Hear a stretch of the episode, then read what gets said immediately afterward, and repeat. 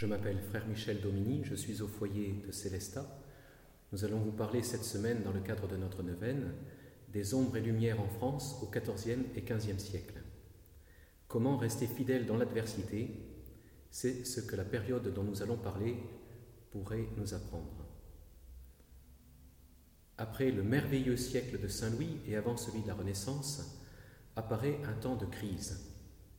Cette période pourrait paraître bien triste ou terne, et pourtant, elle va se révéler capitale avec l'émergence de la France comme nation constituée, avec une langue et un territoire, avec la manifestation de la grâce de Dieu à travers quelques saints et saintes de grande envergure, comme Saint Vincent Ferrier, Saint François de Paul, sans oublier l'œuvre de Sainte Colette, ou la persévérance de Sainte Jeanne de Valois, et surtout l'extraordinaire épopée de Sainte Jeanne d'Arc, sans laquelle la France ne serait devenue qu'une province du Royaume-Uni. Dieu en a voulu autrement, et c'est ce que nous verrons cette semaine. Nous sommes à la fin du Moyen Âge, demeurent donc les luttes intestines entre seigneurs. Mais se fait jour davantage l'idée de la France avec l'unification du territoire en lien avec le roi. 500 ans après Clovis, Hugues Capet était élu roi des Francs. 500 ans plus tard, de l'île de France, l'autorité directe du roi s'est étendue et ses droits sont reconnus avec des nuances sur un territoire qui est grosso modo celui que nous connaissons actuellement. Car enfin, qu'est-ce qui pourrait unir un Breton comme Duguesclin et un Lorrain comme le seigneur de Vaucouleurs en Lorraine, si ce n'est une idée de la France qui dépasse l'horizon des seules provinces? Lorsque les Anglais auront racheté Sainte-Jeanne d'Arc, prisonnière de guerre de Jean de Luxembourg, ils ne voudront pas l'exécuter, ni exiger une rançon, mais ils mettront tout leur poids dans le procès pour la diffamer et briser l'idée de France attachée à l'œuvre qu'elle venait de réaliser avec un pays unifié autour d'un roi, au service d'une même foi. Dieu est le roi des nations. La langue française, qui contribue à l'unité de la nation, est de plus en plus mise par écrit, en se distinguant du latin et de la langue d'Oil dont elle est issue. En 1250, Saint Louis commande la première Bible en français. En 1549, Joachim du Bellay écrit Défense et illustration de la langue française.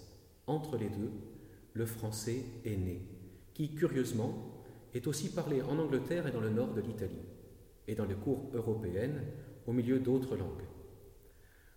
Au sujet des voix qu'elle entend, Jeanne d'Arc répond Elle parle langage de France. Le lien entre le roi et le peuple grandit. Les communes se développent, ainsi que ce qu'on appelle, les bonnes villes, pour lesquelles une charte est rédigée avec des droits garantis par le roi. Bien évidemment, en contrepartie, il y a un soutien à apporter au roi, mais celui-ci est associé à une idée de justice et de liberté face aux grands. Cette période commence aussi avec les États généraux réunis pour la première fois en 1302 par le roi Philippe le Bel, qui permettent au peuple d'exprimer son unité et son désir de progrès. C'est l'acte de naissance de l'ère nationale de la France. Les ombres au tableau. La terrible épreuve de la peste noire en 1347-1352 qui, en cinq ans, tue entre 30 et 50 des Européens. La guerre de Cent Ans, qui sonne la fin de la chevalerie courtoise. Ce n'est plus la simple logique de conquête, ni le si tu veux la paix, prépare la guerre. La cruauté et le cynisme entachent cette période. C'est bien de cette grande pitié du royaume de France dont vient parler Saint Michel à Sainte Jeanne d'Arc. Il l'appelle à quitter sa Lorraine pour faire sacrer le vrai roi à Reims et bouter les Anglais hors de France. Pour ce qui est de l'Église, les historiens parlent aussi d'un déclin de la chrétienté. Les nations européennes se forment et le pouvoir temporel et moral de la papauté décline. Ce ne serait pas un mal si c'était pour une plus grande sainteté. Malheureusement, ce n'est pas automatique. Ce déclin laisse la voie à des comportements orgueilleux, comme celui de Philippe IV le Bel, qui, avec ses légistes, a de grandes ambitions. Ce roi est prêt à opposer la nation française au pape, et les rapports se tendent à l'extrême. Quelques années après, de 1308 à 1378, tous les papes seront français et s'installent en Avignon. Ce n'est pas en soi une gloire. Les Romains se disputaient aux, Français la mainmise sur la papauté pour lui prendre l'autorité qui lui reste. Par la suite, de 1378 à 1417, on en arrive à avoir deux puis trois papes. C'est le grand schisme d'Occident. Certains en viennent à se demander si un concile serait au-dessus du pape. Que fait le Seigneur pour protéger son Église? Pour le trouver, il faut peut-être aller du côté des petits. Que pense le peuple? Malgré tout, la France se construit, voulue par Dieu, avec le lien entre la foi du peuple et la foi du roi. Le peuple prie pour que Dieu sauve la France en soutenant le parti du roi. La peste noire suscite un élan de prière avec les célèbres confréries de pénitents qui existent encore par-ci par-là.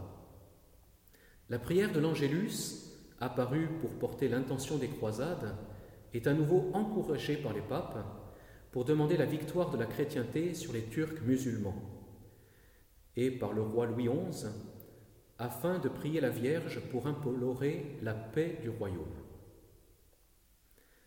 La dévotion au saint nom de Jésus a été répandue surtout par les prédicateurs franciscains du XIVe et XVe siècle, sous l'influence de saint Bernardin de Sienne et de saint Jean de Capistran. Avec le nom de Marie, c'est déjà une prière. L'usage qui s'était répandu est peut-être la raison de la présence sur l'étendard brodé de Jeanne d'Arc des saints noms de Jésus, Maria. La pratique du chapelet ou rosaire se répand, prêchée par les dominicains, permettant à tous de garder en mémoire les moments importants de l'Évangile et d'y puiser des grâces de stabilité dans la vraie foi et d'élan de charité. À partir du XIVe siècle, les franciscains diffusèrent la dévotion du chemin de la croix, comme ils le firent pour la crèche de la Nativité.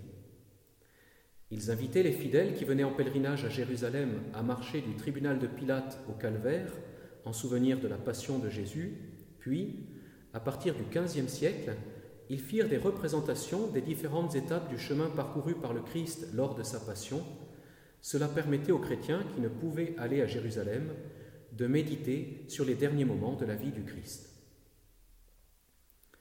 C'est aussi le temps où les âmes pieuses sont sur les routes. Le pèlerinage à Jérusalem n'est pas impossible, mais il est difficile. Le pape propose alors de venir à Rome.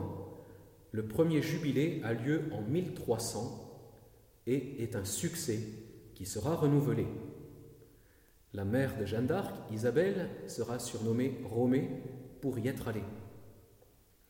Les foules se tournent vers Saint-Jacques, à Compostelle, Le Puy, Rocamadour, Tours, Chartres. C'est l'heure de gloire de Saint-Michel avec son mont au péril de la mer, où accourent même de surprenants pèlerinages d'enfants. Et le roi Louis XI institue un ordre chevaleresque en son honneur, car il sera invoqué comme le patron de la France jusqu'au vœu de Louis XIII à Notre-Dame. La France a-t-elle progressé dans sa mission de fille aînée de l'Église pendant cette période? A-t-elle fait davantage briller son alliance avec la sagesse éternelle? L'histoire retient parfois davantage les ombres au tableau, qui sont parfois plus saillantes, mais elles ne doivent pas dissimuler le terreau de foi dans les petites âmes qui sont demeurées fidèles à Dieu et ont attiré, par la prière et la pénitence, la bénédiction de Dieu pour l'avenir.